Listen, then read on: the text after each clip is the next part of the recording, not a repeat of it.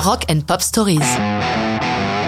You Lewis on the News, Do You Believe in Love, 1982. Cette chanson est particulièrement intéressante pour mettre en lumière le travail d'un producteur. Celui qui nous intéresse est John Mutt Lange, producteur éclectique s'il en est.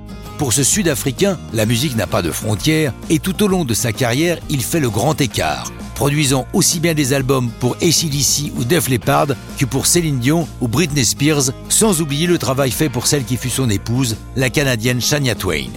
À la fin des années 70, il est en Angleterre et produit un groupe du nom de Clover, qui obtient des critiques élogieuses, mais qui ne se transforme pas en vente de disques.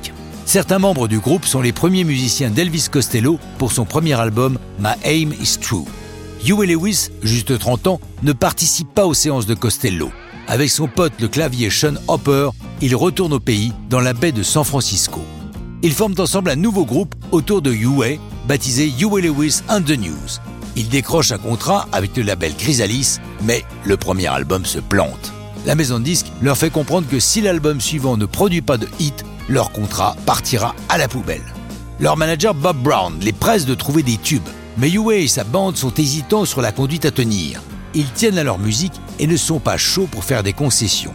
C'est là qu'ils appellent à la rescousse Lange afin de les aider à mettre sur pied ce fameux deuxième album. À Lange se joint Alex Cole, qui était le chanteur de Clover, pour écrire plusieurs chansons. Mais Do You Believe in Love existe déjà. Elle avait été composée trois ans auparavant pour Clover, mais jamais enregistrée. Huey Lewis se laisse persuader de l'inclure sur le disque.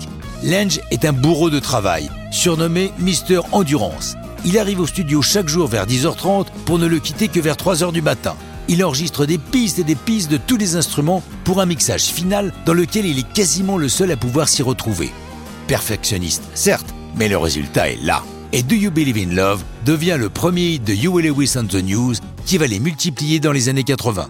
La chanson est accompagnée d'une vidéo qui va passer intensivement sur MTV naissante avec l'image un peu sulfureuse pour le prude public américain des six membres du groupe qui chantent Do You Believe in Love couchés avec une ravissante jeune fille levée dans des draps en satin.